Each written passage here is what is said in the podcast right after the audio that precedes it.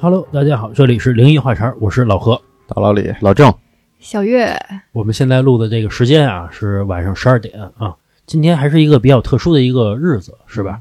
宋冬一，啊，我看这个马路边儿啊，全是这些烧纸的，是吧？对这个前两天啊，我去游泳去，游完泳呢，大概是晚上九点多，我发现这个烧纸啊，也不一定非赶上今天来烧啊，就前后两天都有人来烧嘛。咱们这边的习惯嘛，就是在地上画一圈儿，对吧？几个家人在一块儿烧纸嘛。然后啊，我就想躲着点儿走，结果啊，我发现啊地上满了，全是圈儿，全是圈儿，包括全是圈儿之后，还是都是那个烧完那个灰嘛， 对吧？黑色儿，啊，然后我就躲到那个走马路上走马路上面儿，结果发现啊，马路上也全满了，就挪着挪着啊，我我快走到马路中间儿去了，全是，也可能我们家这边儿啊，就是路口比较少啊，嗯反正全在那块儿烧，昨天啊我跟一哥们儿晚上下班吃饭去了，嗯然后吃饭回来的时候呢，我们俩就走在马路边上，嗯，嗯，然后这个时候他突然瞪了我一把，就是因为我的前面有一个圈儿，然后里边哦有有阳烧黑的，他刚瞪完我没有半秒，又推了我一把，因为他发现 他他瞪的这边也有，他又推了一把，啊，这么一来一回的，这要给你推地上啊啊，身体压着人那灰，啊，一头栽圈儿里，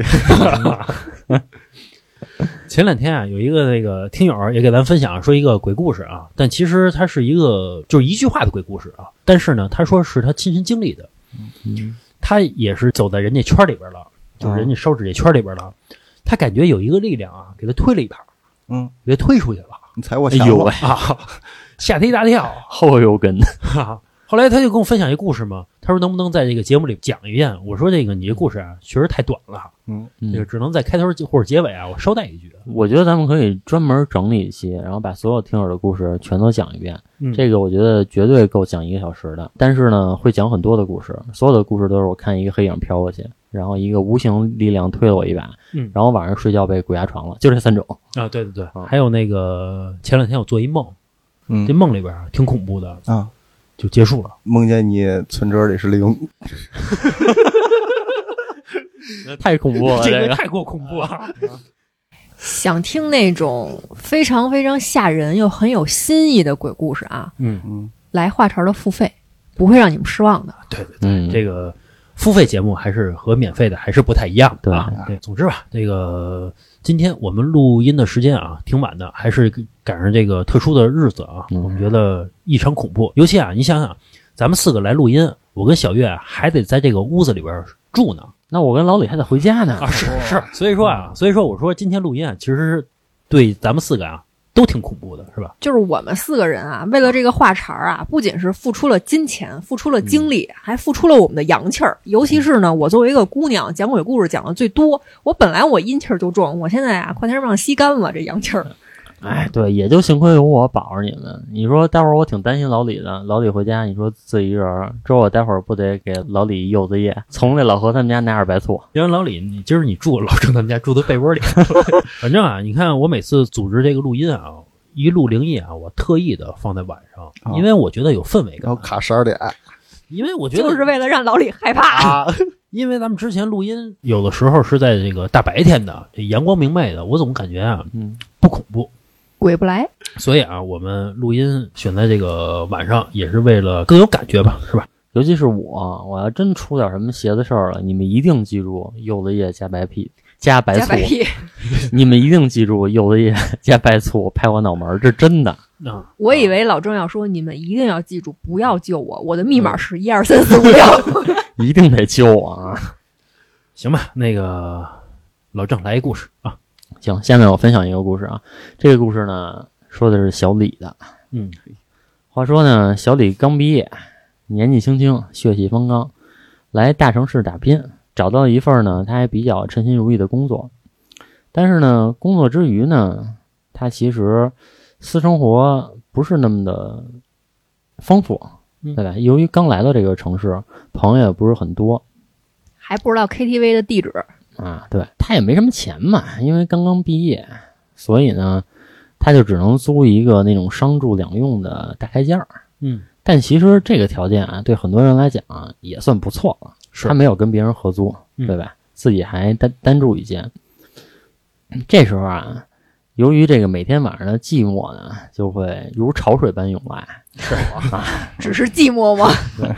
所以呢，哎，他就自己给自己找了一乐子。他发现啊，在他隔壁租住了一个女孩儿，嗯，哎，那个女孩儿呢长得非常不错，是因为有时候晚上回来呢，也能看见那个女孩儿，正好也开门，跟她时间差不多。嗯嗯，于是呢，一来二去的呢，他就萌生了一个大胆的想法。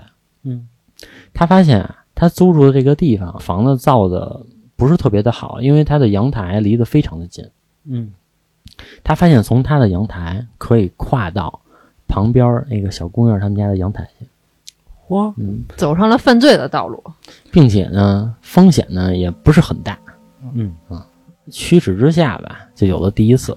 第一次跨过去之后，哎，在那儿听听声儿。嗯，刚开始听听声儿，然后偶尔看一眼，怕人家发现。时间长了，没事儿老跨这堵墙啊。啊，然后老跨老跨也习惯了，慢慢也大胆了。然后有这么一天呢，他就跟往常一样，哎，跨到他的阳台去，然后透着那个窗帘缝儿，然后就看这个屋里的女孩儿。他就发现，哎，这屋里的女孩儿怎么自己跟自己说话？因为在之前的时候，他也发现过这个问题，但是他没有当在心上。他就觉得是这个姑娘是不是也太无聊了，自己跟自己聊会儿天儿，或者自己唠叨一句，是因为我们有的时候也会自己跟自己说话嘛，说操，今儿那谁谁真傻逼，是，其实也没有人，嗯就是自己念叨一句。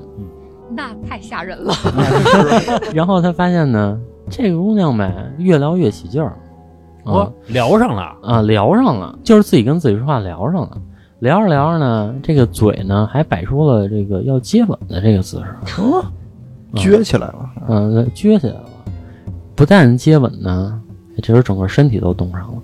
哇，啊，然后发现啊这女孩儿就躺下了，嗯，然后躺下呢，做的那个事儿就就按配音来说就哔哔哔哔哔啊，啊，啊，难以描述，然后那个男的就觉得很奇怪，说这么逼真吗？啊就自己跟自己玩到这个份儿上了吗，他总感觉这个太真了，真的就像有一个人，嗯，然后他呢内心就觉得，哎，这个女孩儿看来也寂寞，嗯可能是也需要。嗯是，但是其实，在看这个女孩自己跟自己聊天，包括做这些动作的时候，这个男人也动了一下这个心眼儿，是不是女孩中邪了？但是说反过来一想，说可能就是因为我们自己住的人可能都太寂寞了，是他可能想各种各样的方法，对吧，来缓解一下自己。嗯，然后他就觉得，哎，这女孩说不定我还有戏。在过几天之后呢，他也是晚上跟往往常一样下班回家，这时候他回来啊，往旁边的房门一看。嗯一串钥匙正插在房门上呢。哦，嗯，哎，他这个心里马上就萌生出这想法，机会来了。哦嗯，我是先跟这女孩儿认识一下，把这钥匙拔走，回头再给她送来。嗯，还是我说我直接进去看看呀？嗯在那儿想了半天，最终呢，还是这个自己的欲望战胜了理智，他把这个钥匙呢给拧开了，拧开房门进去了。本来呢，他是想大步的走进去，问问里面有没有人，但是他走进去之后啊，他发现里面并没有任何声音，嗯所以他的感觉就是这个屋里没有人，因为是一个大开间儿，除了这个开间儿呢，就只有厕所了。嗯，因为是黑天进去的，他刚往里走两步，就看见床上躺着一男的。哟啊，这时候吓他一跳，然后他赶紧嘴里就赶紧念叨了，说实在对不起，说我这个是因为什么什么什么，因为你的钥匙挂在门口了。啊，他刚要苍白无力的解释的时候啊，哎，这个时候再定睛一看，那个不是一个人，是一个商场里的衣服架子上的那个模特儿。哦，然后这男的就很奇怪，说怎么把这么一个东西给摆在床上，就显得很怪异。然后这男的一琢磨，反正这个女主人也不在，那我就出去吧。然后这个钥匙我先拿着，回头我再给她。但是在他出去，会经过厕所的门儿。他经过厕所的门儿的时候，他整个人都定住了。嗯他发现厕所里隐隐约约的会看到一个人影。由于太黑了，他需要时间适应一下身边的灯光的明暗度，然后来慢慢的让眼睛看清楚这到底是一个什么人或者是一个什么东西。但是正当他看清楚的时候，整个人一下傻了。嗯，他发现很明显的感觉到这个东西不是一个人，但是却是一个人的形状，并且在直勾勾的看着他，好像是一股烟儿形成。我操，嗯，这时候他赶紧就跑出去了，赶紧跑出去，然后把钥匙直接就甩在他们家门口了，也没回家，因为他们家就在这个房间的隔壁，啊他也没有办法回去，他就往人多地方跑啊，然后就去网吧凑合了一宿。到了第二天中午十二点，阳光正足的时候，他回的家，嗯，回家赶紧进去收拾东西退租，然后就离开了这个小区。这个就是小李跟我分享了这么一件事情。等于说这女孩儿指不定干嘛的，我觉得挺邪的是吧？比如说刚去他们家那个床上摆一模特儿，对吧？嗯，充气娃娃，男的，有男的充气娃娃吗？是不是床上的那个东西是一个躯壳？嗯，然后它的瓤子哇，它的内核就是厕所那团烟呀。人家没准儿出来溜达溜达，还要回去呢。嗯，然后让你堵外头了啊，让他给堵厕所了。我说走是不走啊？嗯，也有可能是吧？比如说那团烟雾和这个女孩儿在做什么的时候，小李看不到，那女孩儿能看见。啊，对，嗯我再问一下，这个充气娃娃有男的吗？我不知道。应该没吧？你嗯淘宝搜一下，啊，就有可能啊。跟你要那个用 不是 我，跟那个小李说那个床上那模特儿，有可能是充气娃娃，我觉得是啊，有可能。要是你说从商场里边偷一个硬邦邦的，这个淘宝有卖的，不用 投。反正挺恐怖的啊。嗯前一阵网上不是还有一个吗？说是打捞的一个师傅，这臭河沟上边嗯就是划一艘船清理河道，结果清理到一个头嘛，那头就是挺恐怖的，嗯，和人的头大小差不多，其实就是那个商场里边那个模特的头哦，但是那个模特头是哪个模特呢？是那个假发的模特，哦，就更加真实了。你要是实际咱们商场里边穿衣服那模特，头发是硬的，它不是那个真正是那个丝儿的头发，但是假发的模特不是套的假发吗？就是一光头，反正人家看到那个那个头发长得很真实啊，你说的那个有可能是什么美容美发学校的？啊，对嗯，也有可能啊。其实我觉得就是夜里啊，商场啊也挺吓人的，这一层都没有一个人，只有你自己的时候，都是其实假挺人吓人的。对，而且我发现好多这个店里的模特儿，嗯那个姿势和表情啊非常难拿。啊，很恐 怖。还有那个抹着红嘴唇冲天长笑那种，那个冲天看着那个、啊那个挺恐怖的，就那种是欧美范儿的，啊。还觉得有一恐怖啊，是那个娃娃，大眼睛，眼睛巨大。你白天看啊，在橱窗里边看还行，晚上一看啊，特恐怖。是，嗯，我之前看过一个电影，嗯那个电影叫什么天使我忘了，就是说你只要一眨眼，这个天使就朝你走近过来一步，嗯，只要一眨眼，这个天使就朝你走近过来一步。嗯然后后来就是有一个情节，就是那个女孩为了不眨眼，就是左右一眼轮着眨，先是左眼，然后然后给闭上，然后再把左眼睁开，然后再换成右眼闭上。但是这样也坚持不了多长时间。就闭着眼睛就得了呗， 就不看了呗。你知道以前我不是住那北京西城吗？那边有发生一个事儿，是真是一个案件啊，在一河沟里边，就是一个下水道那块儿，呃，发现了一个女的尸体。什么人发现的呢？就是一个捡垃圾的。发现完了之后呢，就报警了。当天啊，还下着暴雨，然后警察来了之后呢，以为是那个模特儿呢，下着暴雨他也看不清楚，他就觉得是那个塑料的模特儿呢，然后就走了。走了之后呢，结果另外一个人呢也发现了，然后也报警了。报警之后，警民警一看，真的是一个尸体，结果就把最开始那个民警呢开除了。原因是你都看到尸体了，结果你还不查，就这么简单的，你还能判断错误，真的给开除了。我知道这个事儿，反正就离我住的不远的一个地儿发生了一个惨案。嗯，反正假模特儿这东西确实挺吓人的。嗯小时候最吓人的就是那个大晚上的一个人骑个自行车，我在节目里讲过，嗯，然后右手夹着一模特儿，然后还骑得飞快，就骑那二八，嗯咣咣咣的其实我觉得高速路上边上啊站那假警察也挺吓人的啊啊啊！对对对还，会动呢，有的啊！他拿一个那个指挥棒儿是吧？那指挥棒儿有的时候是那个亮的，同一个动作无限重复有一点那个三二一木头人那意思。啊啊！反正挺害怕的。接下来我来给大家分享一个故事啊，给我分享这个故事的呢是一个小姐姐，她讲的呀是她爷爷的一件亲身经历。他们举家老小啊都是东北人，嗯，东三省出美女的地方啊。这个漂亮的小姐姐呢，讲的是她爷爷小时候那会儿啊有多动症，嗯小孩比较欠，那会儿的一店经理，大概在他爷爷十岁出头的时候，嗯那会儿啊也就不上学了，因为咱们这个东北其实算是这个重型的工业城市，有非常大的那种工业建筑啊，废弃了之后呢，就改成了一个小公园儿。这帮小孩儿呢，特别喜欢上那种废弃的这种工业建筑里面、这种园区里面去玩儿去。啊，探险去，对，去那儿探险去，觉得嗯特好玩儿。在这个园区的中央啊，有一汪特别深的湖嗯啊，大家呢就都把那当公园儿逛去了。嗯啊，又有水是吧？这个空气也好，天儿也好的，又有这种算是古香古色的这种建筑吧，就是重工业的这种感觉嘛。嗯，走的是机械风。他爷爷那会儿啊，大概十来岁，哎，也不上学了，嗯是吧？整天这呢就跟这帮街里街坊的小孩儿到处去骑着自行车去野去啊啊。有一天晚上啊，他爷爷这个邻居就跟他说：“今儿晚上啊，咱上那个公园玩儿去吧。”其实所谓的这个公园呢，就是那个废弃的这个工业园区。嗯他说：“行啊，咱就甭跟家里人说了，说了肯定不让咱去。咱呀，夜里十点，咱就骑车上那儿玩儿去。”嗯啊，两人一拍即合，就骑着车去了，绕着这个湖啊，就开始跟那儿骑，商量着明天咱们是不是得上这里边钓钓鱼、捞捞鱼什么的。玩着玩着呢，两个人这脑袋上啊，还顶了一个矿工带的那种灯。嗯就一边骑一边晃着脑袋，就看着这个 微弱的这个灯光在前面照着这个坑坑洼洼的这个小路，主要就是好玩儿，对，觉得好玩儿。然后骑着骑着呢，他爷爷忽然就发现，哎，你看那个湖边儿上啊怎么站着一女的呀？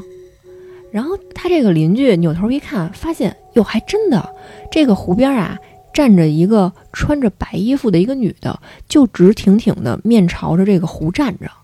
当时那个情况啊，任谁乍一看都觉得，哟，这女的是不是想自杀呀？像一般的啊，不那么淘气的，可能想的是啊，是不是过去问问阿姨或者姐姐，是吧？你这干嘛呢？是不是咱大晚上的劝一把，是吧？咱别想不开。但是他这爷爷那会儿岁数太小了，又是小男孩儿，又比较淘气，他想的是啊，姐们儿你要自杀是吧？我帮你一把哟，啊。他其实并不是说真的想让人死啊，就是想跟人开一玩笑。他干一件什么事儿啊？他跟他这个邻居说：“走，咱俩骑车过去。”嗯他呀跟前边骑，他那朋友呢跟后边跟着，两个人哇哇哇就往前骑，眼见着啊就骑到那个女的后面了。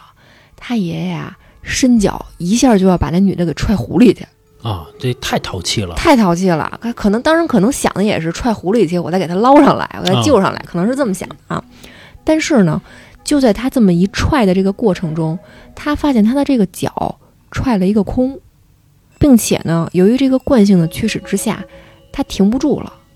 哦也就是说，这个自行车在行进的过程中，它剧烈非常大的想要有一个出腿的姿势，结果没控制好这个惯性，自个儿反而摔进去了。哦，啊，然后他这个邻居就跟后边看着他，就惊了，说你干嘛呢？说你自己怎么蹦下去了？然后他爷爷就掉到这个水里去了。等到再一回头，发现这个水里面也好，岸上也好，都没有那个女人的身影。嗯他跟他的邻居，就这两个小孩儿啊，一个在岸上，一个在湖里，两个人这么一对视，就都惊了，因为那个女人真的就是凭空消失了。他们俩骑车过来的时候，可眼睁睁的看着她在呢。哦，踹一脚之后，女人没了，他自己掉水里了。这个时候，这两个小孩儿就开始觉得不对了。你这个三更半夜的，湖边站一女的，踹一脚，人没了，那肯定就是碰见鬼了嘛是，啊！然后岸上这个小孩儿就跟他爷爷说：“说咱快走吧，你快上来吧，咱赶紧回家吧，别上这玩儿了。”两个人就要走，他爷爷这边滴滴答啦的全是水，也顾不上拧，蹬上自行车就不要命了，就往家这个飞奔啊。但是呢，非常熟悉的路，平时大概以他们这个速度，可能也就骑个十来分钟就到了啊。但是他们两个明显感觉到骑了得将近四十多分钟，都没有骑出这个工业园区去。就是你不管怎么绕，都是那种白天他们很爱玩的工业的建筑，但是晚上就显得特别阴森。是，不管怎么绕啊，看到都是周围铁锈斑驳的那种非常高大的建筑，遮天蔽日的。然后他们两个其实非常害怕。你想象一下，就是其实看到了灯光，就是自个儿脑瓜顶上那点灯光，然后两个人就这么不要命的来回来去的那么骑呀、感觉骑了非常久，就在这个时候呢，听见远处传来了这个卡车的声音，就是滴滴滴的响，然后两个人就被那个灯光以及那个非常急促的这个喇叭声给惊醒了。等到再一惊醒的时候，发现他们两个竟然在公路上骑车呢。哟，就是他们其实已经不知不觉的就骑出那个工业园区了，一直在公路上逆行着那么骑。但是在前一秒，他们还觉得自己一直在那个园区里面绕圈儿呢。呃这个叫鬼打墙嘛，对吧？对，或者叫鬼遮眼嘛。但是这个是奔着他们命来的，因为让他们在高速上可是逆行，对，也就是说，他们两个这么一惊醒，加上那个卡车司机可能一直踩着这个急刹车，等到这个两波势力是吧，都收拾好自己停下来，其实也就差个几米的距离了。这个几米的距离，你在平时的这个路上听着可能挺远的，但是高速上，尤其是前面是卡车，其实非常危险了。是他再晚那么半秒一秒，没踩这个刹车，可就嗯撞上去了。是，后来经过这件事之后，这个小姐的爷爷就彻底老实了，开始有点这个一心向善的感觉了。关键是太淘气了。咱不说是不是鬼啊，你说一个女孩儿，人家站在这个湖旁边儿，你也不能踹人家呀啊！ 别说这男孩儿女孩儿，你都不能踹啊！而且啊，咱们那个最开始的时候还说这女孩儿啊，有可能是自杀，对吧？本来人家就有这倾向，你还踹人家，我觉得太淘气了。其实给她个教训，我觉得也是对的，是吧？对，不为过，这嗯教训都算轻的。啊，经过这事儿啊，反正要是我，我就吓疯了啊！是而且我觉得那鬼啊，没想招他啊，人家老老实实的站着，啊，人家站着你踹人家去，这个说不通这道理啊。反正我觉得活该这事儿啊，是虽然是咱们听友的爷爷吧，但是我觉得有点淘气了啊。而且他在那个环境啊，确实是老的工业园区，确实是全是那种铁锈啊，全是那大锅炉什么的那种东西。对你白天能看到那种呼呼的烟冒出去，还稍微好一点，有嗯这种工人来回走，骑着自行车什么的，有这种人气儿，晚上真的挺吓人的。啊，是还是废弃的工厂嘛，对吧？，对，比如说有点杂草什么的，是对吧？你感觉他没事儿，你就想象有点事儿，啊反正那种环境吧，我觉得就有点儿瘆得慌。对。嗯，欢迎大家关注话茬儿的公众号，每周两期节目会在公众号上提前一到两天进行更新。您着急的话，可以来公众号进行抢先听。未来还会在公众号上更新一些尺度比较大、不方便在各个平台上更新的节目，以及大家都非常好奇的主播照片儿。关注的方式是您在微信公众号搜索“话茬儿 FM”，点击关注之后，右下角可以对我们进行打赏，左下角可以扫码加主播微信进听友群，和听友和主播进行聊天儿。谢谢大家。我接下来再给大家分享一个故事啊，给我分享这个故事的呀，讲的是他姥爷的一件亲身经历。嗯，grandfather 是吧？啊，是，他说啊，他姥爷小时候家里啊比较困难，嗯，住窑洞哦，啊，是真的那种土乡土色的那种窑洞。嗯，陕西人啊，对对对，住那里面，他姥爷一家儿啊，兄弟俩，也就是说他姥爷还一大哥，嗯，他姥爷的爸妈去世比较早，就剩下这个哥俩相依为命了。但是呢，因为家里实在是太穷了，娶不上媳妇儿，等于是呢，他姥爷跟他这个大哥打光棍打了非常久哦，啊，大概得到了四十来岁了，还没结婚。哦，那确实太久了，是啊是不是不想结，是这个非常积极的想要结婚，是，但是因为经济条件的原因，确实是接不了。尤其是这个家里，你说人姑娘一嫁过来，发现是住窑洞，人家就不太愿意。说了好几个，到最后都没成。嗯也就是说，兄弟俩呀、到最后啊，四五十岁了，还是相依为命着，就这俩了。是。按正常情况下都是人家有父母，子女结婚都是父母接济一些，对吧？对，这个是纯靠自己，纯靠自己。所以比较难嘛。是吧，对，确实是比较困难。嗯大概在他姥爷啊四十来岁的时候，他这个唯一的亲人就是大哥，也因病去世了。啊，说某年夏天，不知道是不是吃坏什么东西了，拉痢疾，没黑天没白日的拉哦啊，到最后说是就是拉痢疾死的，可能就是引发了一些什么感染，有什么其他并发症就去世了。嗯那他姥爷呢，就是这世上独根独苗，就剩他自己一人了。是啊，终于啊，在他快五十岁的时候，娶上了一个媳妇儿，也就是他姥姥哦啊，就终于就娶上了。她姥姥啊，其实是外省的，也算是一个有点家破人亡的那么一个小姑娘，岁数不大，嗯大概也就是二十来岁。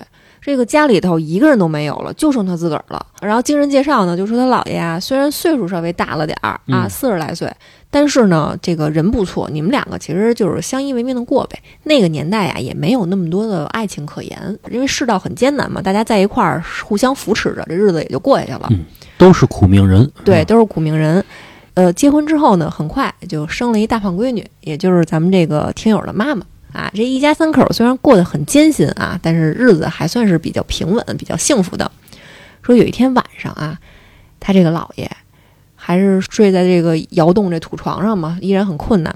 忽然就觉得自己这个床边啊站着一人，这人呢就低着头啊那么看着他，他朦朦胧胧的感觉那个身形儿非常的熟悉，仔细的看了看呀，说：“哟，这不是我大哥吗？”嗯啊，当时他姥爷在睡梦中啊，迷迷糊糊的，没有觉得害怕，因为他跟他大哥的感情非常好啊。他甚至有心啊，说起来介绍介绍，你看这是我媳妇儿，这是我闺女，甚至都有心这么介绍一下。嗯丝毫没有感觉到害怕啊。然后他在这个睡梦中呢，感觉他大哥呀还是那种呃，他生前非常憨厚，然后非常朴实，不太善于表达的那种感觉。感觉他大哥呢跟他说：“我呀还欠咱们这个村东头的老张家呀一碗面钱哟啊，你得想着给人家啊。”然后咱们村这个刘婶儿之前呀还送了我一尺布，我都没给人钱，我就一直穿着人家这衣裳。现在想想啊，我这个走的太突然了，我觉得也挺对不起人家的。你呀、记得帮我把这钱还给人家哦嗯啊！就说了这么一番话。后来呢，他姥爷就在睡梦中全都答应下来啦，就嗯说：“大哥，你放心吧，我明天我就拿着钱去。”但是呢，说完这些话之后，他就觉得他大哥呀欲言又止，嗯啊，还有什么话想说？可能有点这种，哎，老实人那种搓搓手、挠挠头，有点犹豫，不知道怎么开口，有点这种感觉。然后他在这个睡梦中呢，就想继续问说：“大哥，你是还有什么事儿吗？”他大哥呢也不说，这个梦呢就做到这儿了。到了第二天呀，他姥爷醒了，坐在床头上就开始挠着脑袋想，说这是怎么个意思呀？他姥姥，咱这听友的姥姥也睡醒了，哎，就问他说：“你这琢磨什么呢？大早清儿的。”他姥爷就说：“我呀，昨天梦着我大哥了，把这些事儿一系列的情况都跟他姥姥说了。他姥姥那会儿啊，也没觉得害怕。可能那个年代的人啊，对于鬼神他其实是有敬畏之心的，觉得我也没干什么坏事儿，是吧？你也不会害我，人性比较单纯。”然后他姥姥啊，一语道破说：“你说咱大哥是不是在底下缺钱花，但是不好意思跟你说呀？”哦，这回呢，他姥爷一拍脑袋说：“媳妇儿，你说的对，应该就是这还那么婉转吗？哈啊，啊。”然后他姥爷说：“那这样吧，我今天白天呀，先去给这个卖面条的和那卖布的这俩人呀，我送钱去，把我大哥欠人家的钱还给人家。到了晚上啊，咱买点纸钱给咱大哥烧了。哎，咱听友的姥姥欣然同意了，说没问题。白天还完钱，晚上就买了这个纸钱儿了，在这个院子里支起一个小火堆儿，哎，要给他大哥把这纸钱给烧了。烧着烧着呢，他姥爷呀就跟这儿念叨，说大哥啊。我呀，我也不知道你是不是这个意思，我只能猜着来了。我把这个纸钱呀都给你烧完了。如果说你是这个意思，并且你收到了，你呀，你给我留一角儿嚯啊，就是别把这个纸钱烧完了，你给我有一张留一角儿。啊啊，然后咱这个话都交代完了，那咱就开始烧呗，是吧？这个火苗子呼呼的起着，这个烟也呼呼的吹着，很快就给烧完了。烧完之后呢，发现啊，因为这个火点的非常旺啊，这个纸钱儿、这个铜钱儿似的，全给烧了，嗯然后都是那种黑色的这种灰烬了。嗯，然后他姥爷就跟他姥姥说：“说你瞅咱大哥是不是也不是这意思呀？”嗯他姥姥这回拿一个小木棍儿，把那些灰烬啊都给扒楞开，嗯扒楞扒楞呢，扒楞到最底下。嗯果然在一片这种灰烬当中，发现有一个纸钱儿给留了一个小三角儿嘿，啊，可能就是收着了，谢谢你们、是啊。他就分享了这么一件事儿，挺有意思的。他大哥这么含蓄吗？对吧？你就要就完了嘛。这个纸钱儿对于咱们这个阳间来说也不值钱，就是吧？不太好意思嘛，觉得还得跟这个弟弟要钱， 这个钱随便要，是是是是这钱随便要。是，就我们家有一亲戚嘛，就是做这种买卖的嘛，对吧？就是寺庙的这种，他就跟我们家说啊，说这个烧纸钱儿的时候啊，别烧美金，就没有用的那些东西啊，啊，底下不认识，呃底下不认，说就是这个铜钱儿、纸钱儿、元宝就行了，就是那个黄纸是吧？元宝、嗯这种东西金的、银的都行啊啊啊啊，别弄什么那个什么美金啊，什么，iPhone 啊 iPhone 啊，什么还有那个苹果电脑是吧？什么都往里烧，法拉利什么的没用的都啊嗯不认那个、啊，底下人不认那个，但我不知道这个童男童女是不是有用啊？我还听过一个说法，就是说，如果说这个人刚去世啊，嗯没多长时间，比如说什么头七或者什么的，不要给他烧太大的钱，哦，因为什么？就是太大的钱指的就是那些什么一百亿或啊者一千亿那种非啊常非常大的钱。说是什么呀？说他到了这个阴间也算是人生地不熟的，有很多需要打点的地方。但是呢，你给那些小鬼儿，你没法给他大钱，他找不开，你只能给他小钱。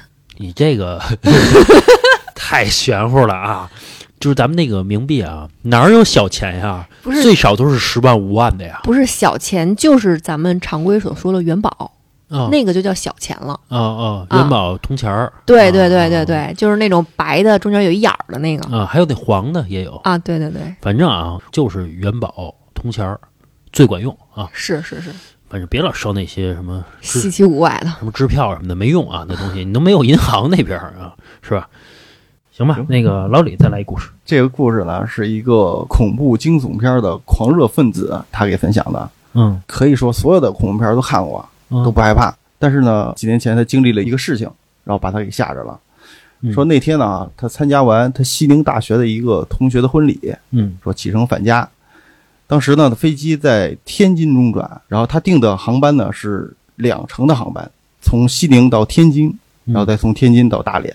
嗯本来第一程飞机呢是晚上的七点二十五分起飞，九点十五分到达。嗯，第二天呢到大连的机票呢是第二天的早上起飞，所以早早的订了一个天津机场的附近的酒店。嗯，但是因为天气的原因啊，西宁到天津的飞机啊就延时了五个多小时，哦，所以说晚上十一点多才起飞，到了天津已经到第二天的凌晨了。嗯因为他提前订好酒店了嘛，然后就找了一个酒店的接送机服务，然后办理好房卡呀、什么的，已经凌晨两点了。他的房号呢是八幺幺五房间，八幺幺五，然后电梯呢不需要刷卡，但是呢，这电梯呢一进去啊，就感觉浑身的不太舒服。他看也没看啊，就按了一个八层，低头才注意到房卡的背面写着房间在五楼。啊，于是呢，他又按了一个五层，这时候呢，电梯显示在四楼，但是门开了。嗯他等了一小会儿，也没见着有人进来。当然哈、也没有人出去，因为电梯里就他一个人嘛。嗯他正纳闷的时候，看见电梯间的两侧贴了一张绿色的纸，上面写了一行黑色的小字儿：“电梯显示与实际楼层相差一层，啊我给您带来的不便，实在抱歉。他这是来了一个解谜的酒店吧？他感叹了一下，确实不太方便，这个 是吧？先是房间号与楼层不一致，再是呢电梯显示跟楼层又不一致 逗你玩儿，啊。他在心里这么一笑啊，也就没太多想，啊心里暗自庆幸不是在走廊尽头的房间。啊，不是尾房，对，呃，然后他的房间呢是在一个梯形走廊的顶点上，也就是那个梯形的横竖交叉的那个点。嗯他打开房门，然后这时候房门啊还有个语音提示：“欢迎您入住叉叉叉酒店。”嗯，大晚上的听到这几声语音啊，也挺吓人的。啊，他订的是一间普通的大床房，但实际入住进来的啊是一个小套间儿。哇，这酒店没有对得上的啊，外间呢有四张沙发，嗯然后一个长条形的茶几。那他赚了呀， 对啊，吧？是啊，卧室也很大，当然啊，那个床也很大。啊嗯他简单收拾了一下，就准备休息了，因为啊，明天早上七点还要去机场。嗯，所以啊，也就剩下三个小时的睡觉时间。那还入住什么呀？ 累不累？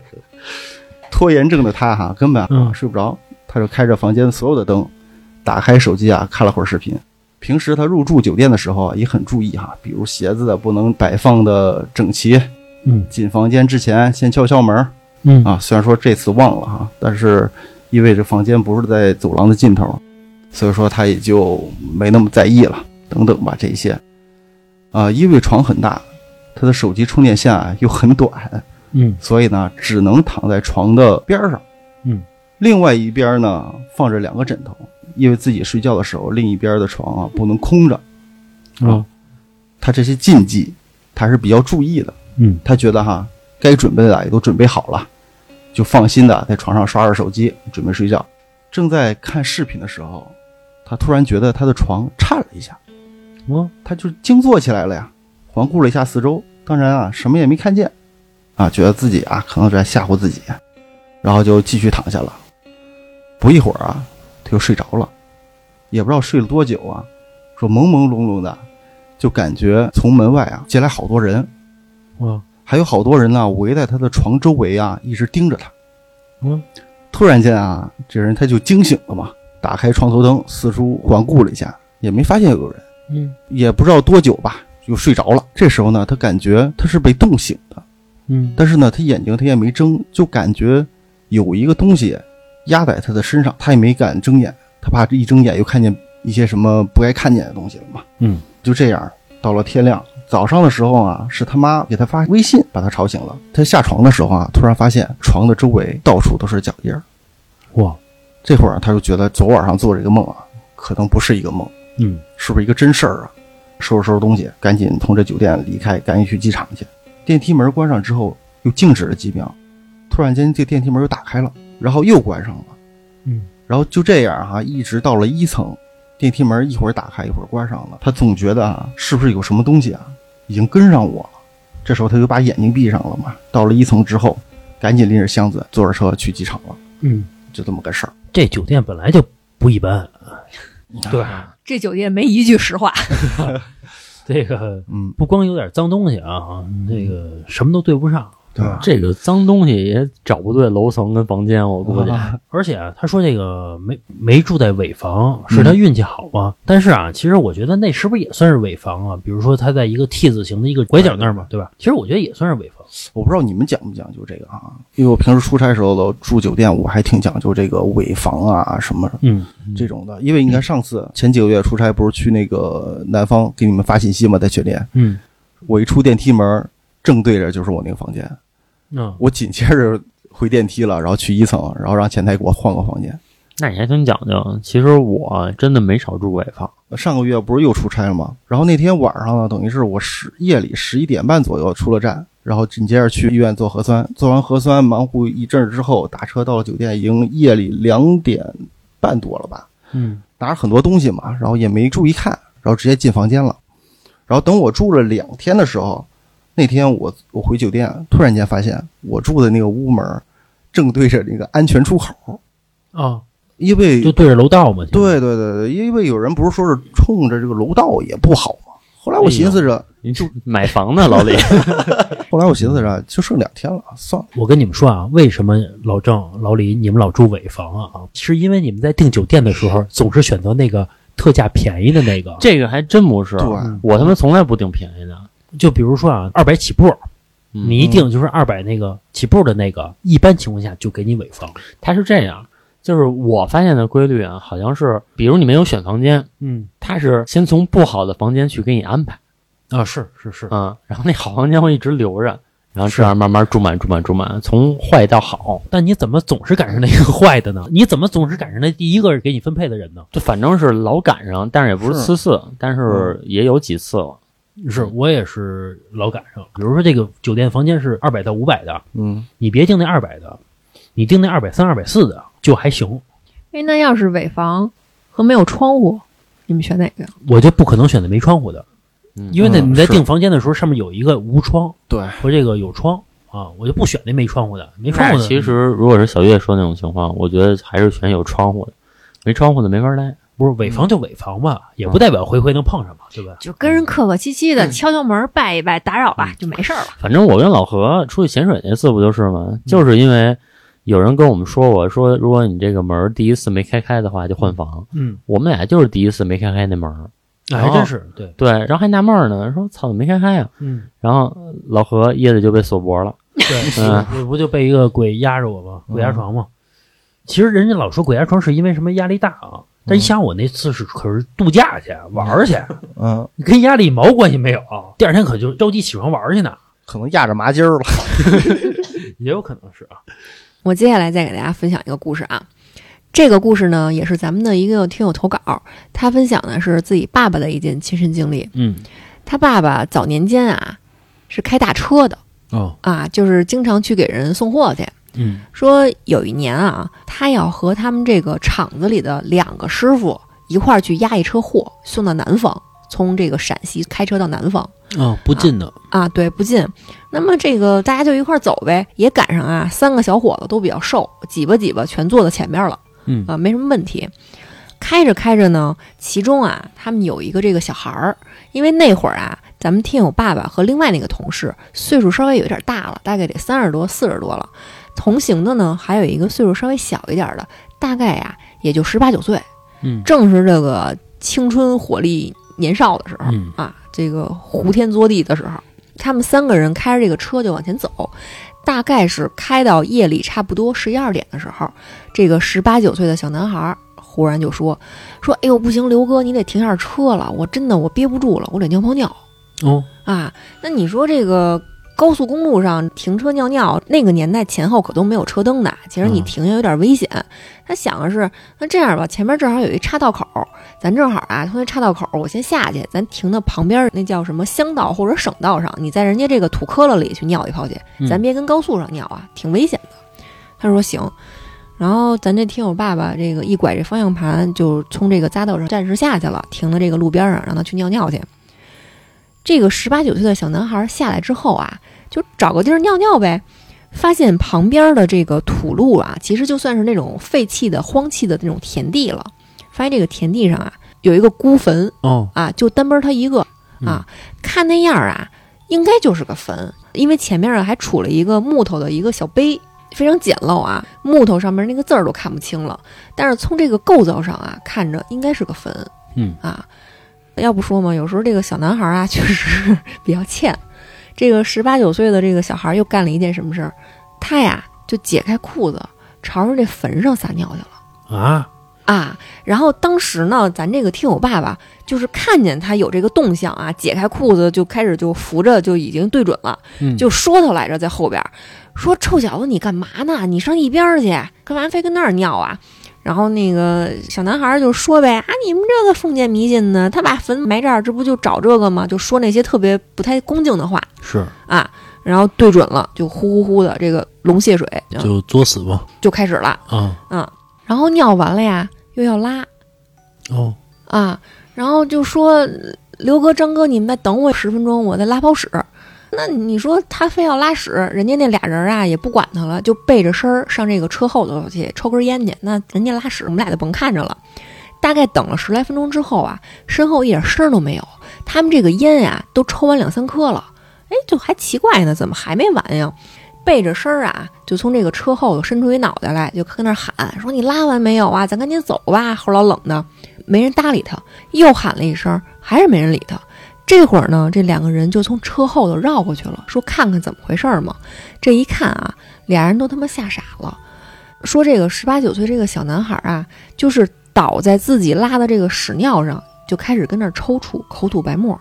哦，全身啊，就是你也可以想象，那得是一个什么样的一个情景，又是屎又是尿的，脸上身上其实全都是。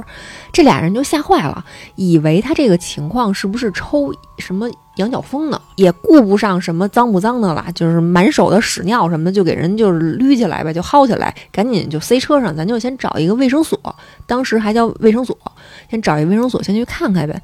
幸好前面啊离得不远，就有一个这个服务站。嗯啊，就是说咱们看这服务站里面有没有人会急救什么的。